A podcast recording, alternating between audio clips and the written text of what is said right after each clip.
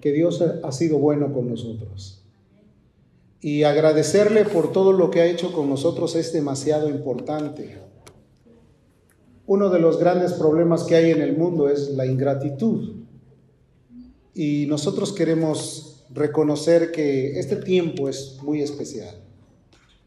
La historia nos dice cómo después de tiempos difíciles en este país colonizado, llegaron a darse cuenta de que Dios había prosperado el camino cuando llegaron los primeros pioneros, los primeros embajadores del Evangelio, huyendo de las persecuciones religiosas de Europa, llegaron a este país y se encontraron con una tierra fértil, una tierra preciosa, que al poco tiempo pudieron darse cuenta que el fruto era agradable para, para todos.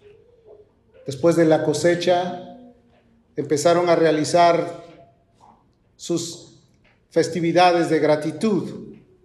Pero muchos de nosotros somos latinoamericanos, algunos ya segundas generaciones aquí en este país, y empezamos a adoptar la costumbre, como debe de ser, de agradecerle a Dios por todo. Dios ha sido bueno y muy bueno. Y cuando venimos al conocimiento de la palabra podemos entender muchas verdades que posiblemente en el pasado habíamos dejado olvidadas. Sabemos también que uno de los grandes, eh, de las grandes obras que Dios hizo con nosotros es la libertad. Nos libertó del pecado, de la esclavitud, nos hizo libres nos hizo entender nuestra responsabilidad como seres humanos, como ciudadanos, pero también nos ha hecho entender que podemos ir más adelante, logrando la bendición de Dios. Porque la bendición de Dios al fin y al cabo es la que enriquece y no añade tristeza a ella. Si somos bendecidos por Dios tendremos una vida completamente feliz. Pero yo quiero centrarme un poco en cuanto a lo que se refiere la ingratitud. En el mundo se juzga mucho aquellos pecados escandalosos, aquella gente que ven hacer actos deshonestos y la gente los señala, los observa, los mira y piensan, qué terrible es la vida de esta persona. Y a veces los estigmatizan como si fuera lo más horrible, lo más feo que hay en el mundo, sin considerar que uno de los grandes males que hay no tan solo son los escandalosos actos que hace el ser humano, sí, sino la ingratitud tan grande que pueden tener al Dios del cielo. Cuando leíamos el pasaje de Romanos capítulo 1, algunos posiblemente dijeron, eso no tiene nada que ver con la gratitud, pero tiene mucho que ver. Porque posiblemente siempre hablamos acerca de lo bondadoso que es el poder agradecer a Dios. La Biblia dice que al que más se le perdona, más ama. Cuando una persona realmente ha sido libertada de la esclavitud, ha sido libre de la condenación que le esperaba o simplemente ha sido transformado en una nueva persona, esa persona se vuelve muy llena de gratitud para aquel que le ha ayudado. En este caso ha sido Dios el que ha bendecido nuestras vidas. Y leíamos Romanos y eh, poníamos quizás a lo mejor una interrogante en nuestra mente. ¿Qué tiene que ver esto? Si está hablando de todo lo malo, de toda la transgresión, de todo el daño que el hombre pues llega a hacer cuando se separa de Dios. Es por eso, por la falta de gratitud. Dice la escritura en Romanos capítulo 1, verso 21. Pues habiendo conocido a Dios, no le glorificaron como a Dios, ni le dieron gracias sino que se envanecieron en sus razonamientos y su necio corazón fue entenebrecido. Uno de los grandes problemas que tiene la humanidad es el desconocer completamente al Dios del cielo. La Biblia dice que en Él vivimos, nos movemos y somos. Al fin y al cabo, Él es el único al quien le vamos a rendir cuentas el día que Él nos llame a su presencia. Porque la escritura describe que toda rodilla se doblará y toda lengua confesará para la gloria de Dios que Él es el Señor. Quiere decir que el hombre puede vivir ausente, puede vivir aislado de cualquier forma de acercamiento a Dios, pero tarde o temprano tenemos que tener un encuentro. La misma naturaleza clama y gime a favor de la ayuda de Dios. ¿Cuántas personas en lo íntimo es donde abren su corazón porque delante de los demás Mostramos a veces una dureza, una capacidad de soportar las pruebas o de no poder eh, quebrarnos ante las adversidades, pero allá solas, cuando nos encontramos cara a cara con nuestros problemas, con la ansiedad o con la angustia que crece continuamente, entonces doblegamos nuestro corazón y decimos, ¿dónde estás tú para ayudarme? Lo hacemos. Por muchos años yo estuve viviendo en otro país donde en años anteriores había existido una guerra social, había hombres que habían pertenecido a un ejército contrario, a, opositor al, al régimen que había en esa época, y hablando con un hombre ya grande, me dijo, yo soy capitán, yo tengo... Eh, fui un combatiente, yo luché, yo hice mucho mal, yo acabé con muchas vidas, y yo creo que Dios no puede perdonarme, me dijo él. Y yo le hablé acerca del amor tan grande de Dios que a lo necio, lo menospreciado, lo vil, escogió Dios para avergonzar lo sabio. Le compartí de que Dios estaba interesado en su vida, que Dios era, eh, estaba hablando yo con él porque Dios tenía un propósito real para él. Y ese hombre en medio de esa dureza, en medio de toda su experiencia de vida que había tenido como oficial, como soldado, como combatiente en la guerrilla, eh, se quebró. Se quebró y empezó a derramar lágrimas y volteó y me dijo, no le diga a nadie que he llorado. Este, de eso no tiene nada que ver. Lo que importa es lo que tú le tienes que decir a aquel que hizo los cielos y la tierra, aquel que está dispuesto a perdonar al Padre de todos los espíritus, al Dios Todopoderoso. La gratitud, hermanos, tiene que ser real. Tenemos que reconocer que toda la historia que mantiene la firmeza de nuestra vida, de nuestra sociedad, debe de ser también respaldada por un mundo cristiano que obedece los mandamientos de Dios y que está dispuesto a obedecer. Amén a ser alguien que agradece todos los favores que el hombre ha recibido.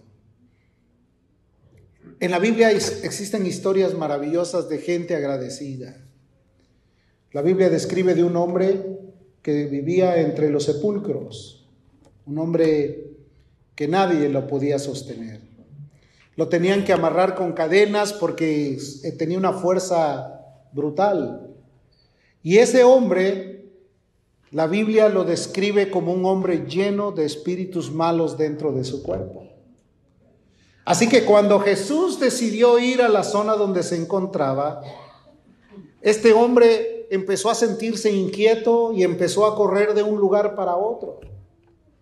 Cuando Jesús desembarcó, puso su pie sobre tierra firme y empezó a caminar rápidamente, salió dentro de los sepulcros Venía desnudo, con grillos en sus manos, en sus pies, y completamente violento acercarse a Jesús, para tratar de detener la obra de libertad que iba a ocasionar en su vida.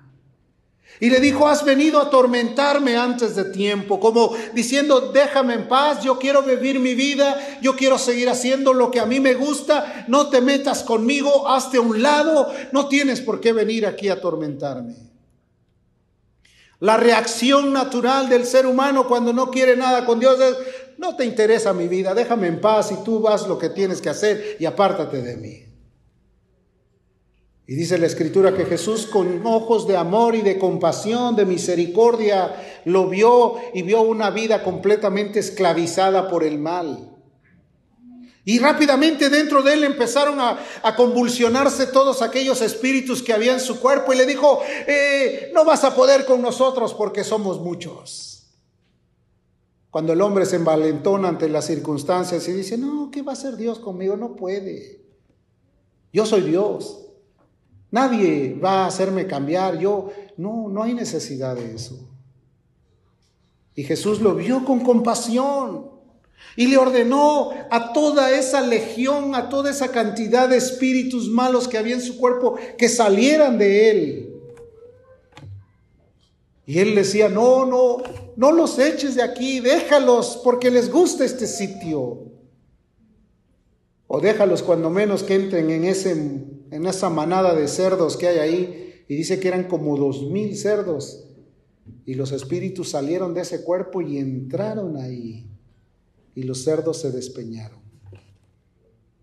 Y tú dirías, eso fue maravilloso, claro que sí, pero lo más importante es que después de ese evento maravilloso, dice la escritura que la gente que conocía a este hombre, que se golpeaba con piedras, que se lastimaba, que gritaba por las noches, que corría por las calles, que hacía escándalos brutales, dice que lo vieron sentado en su juicio cabal, querido hermano, cuando Dios viene a la vida de una persona, lo convierte de las tinieblas a la luz admirable. Amén. Lo hace diferente, cambia su manera de ser, lo transforma en una nueva criatura. Ese es lo que hace Dios cuando viene a visitar el corazón de una persona. Por mucho que se resista, el Dios Todopoderoso puede libertar al hombre. Amén. Porque fuera de él no hay poder alguno que se imponga o que se oponga a la bendición de Dios. Y dice que lo vieron en vestido, bañado, afeitado, arreglado, después de haber vivido entre los sepulcros, cambiado totalmente. Como mucha gente luego ve salir a los cristianos, oye, pues este, ¿qué le pasó? Yo lo conocí que era bien terrible, estaba perdido, no había nadie que diera un, un, centavo por él y mira, ha cambiado porque lo que la sociedad, la humanidad, la medicina no puede hacer, lo puede hacer Cristo Jesús, el Rey de Gloria. Lo hace completamente bien. Y este hombre estaba ahí y rápidamente vio a Jesús y le dijo, déjame ir contigo.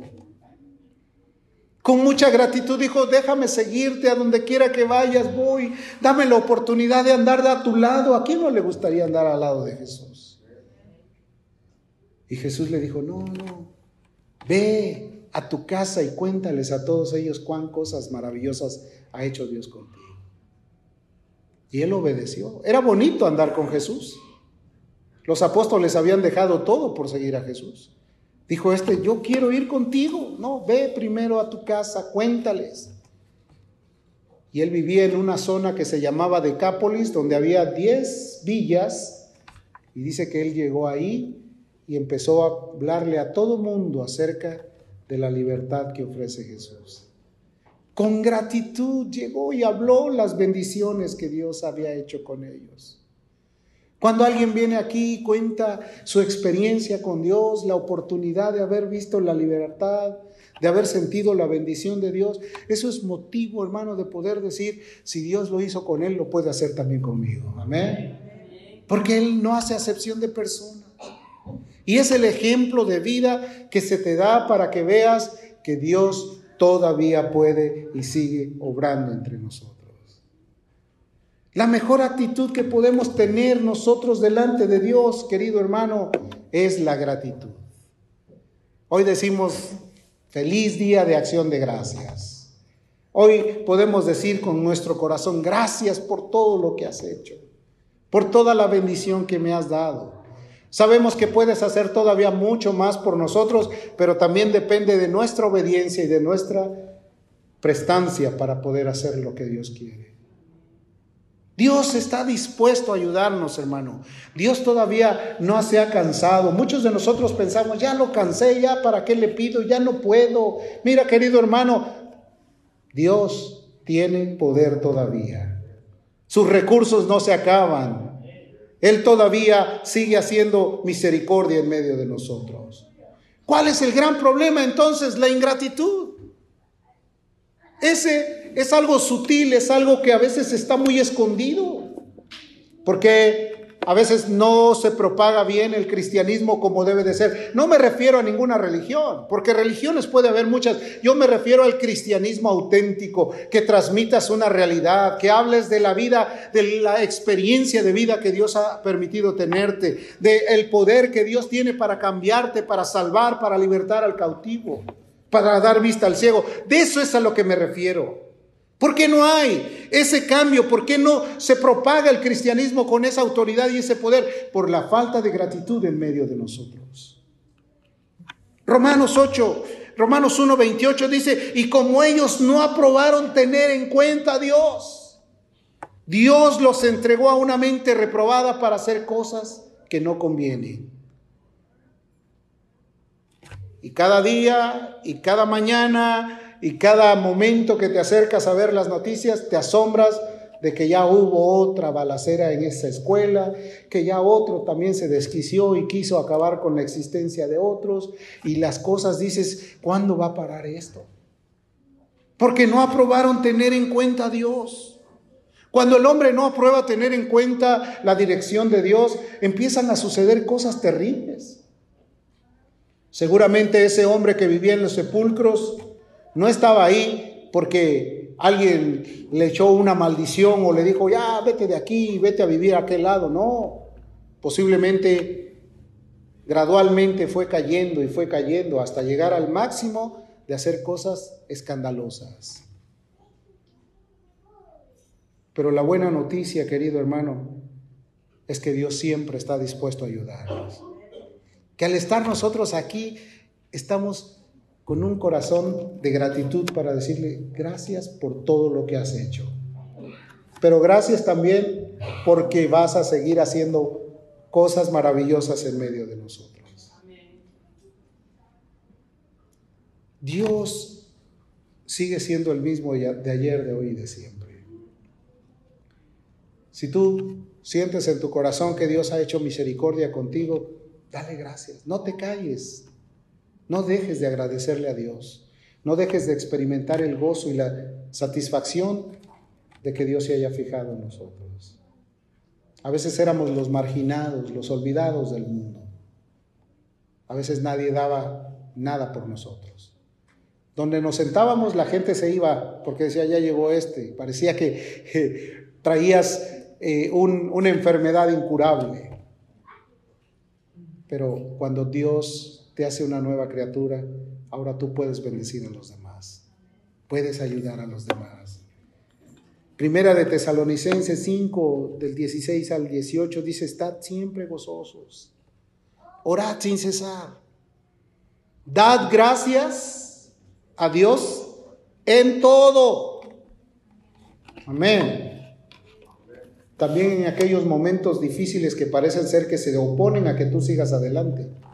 Dad gracias a Dios en todo, porque esa es la voluntad de Dios para con nosotros en Cristo Jesús. No menospreciéis su amor, no menospreciéis su compasión. Y queridos hermanos, esta mañana yo estoy muy agradecido de ver tu rostro, de ver a las personas que vienen por primera ocasión. Me gozo y les quiero decir, siéntanse en casa. Dios tiene una buena voluntad y una buena disposición para ustedes. Yo quiero decirles, solamente hay algo que nosotros podemos hacer y es darle gracias a Dios por todas sus bondades. Y le voy a pedir que se ponga de pie esta mañana y que con todo su corazón le diga gracias porque no ha faltado el pan en la mesa porque no ha faltado la salud en mi vida, porque no ha faltado el trabajo que es la provisión para nosotros. Gracias porque todavía estamos juntos. Gracias por el don inefable que es Cristo en nosotros, la esperanza de gloria. Gracias por tu misericordia. Cierra tus ojos, inclina tu rostro, pon tu manita en tu corazón y levanta tu otra mano y dile, Señor, gracias. Gracias por lo bueno que eres, por la compasión y la misericordia que hasta este momento ha sido buena para mí. Yo te pido que este día la bendición alcance también a aquellos que quedaron en casa, aquellos que se han apartado y se han olvidado de ti que no han tomado en consideración tu bondad y tu compasión. Te queremos pedir, Señor, que esta mañana, al concluir esta reflexión, podamos glorificar tu nombre y podamos celebrar las muchas bendiciones que tú has dado hasta este momento.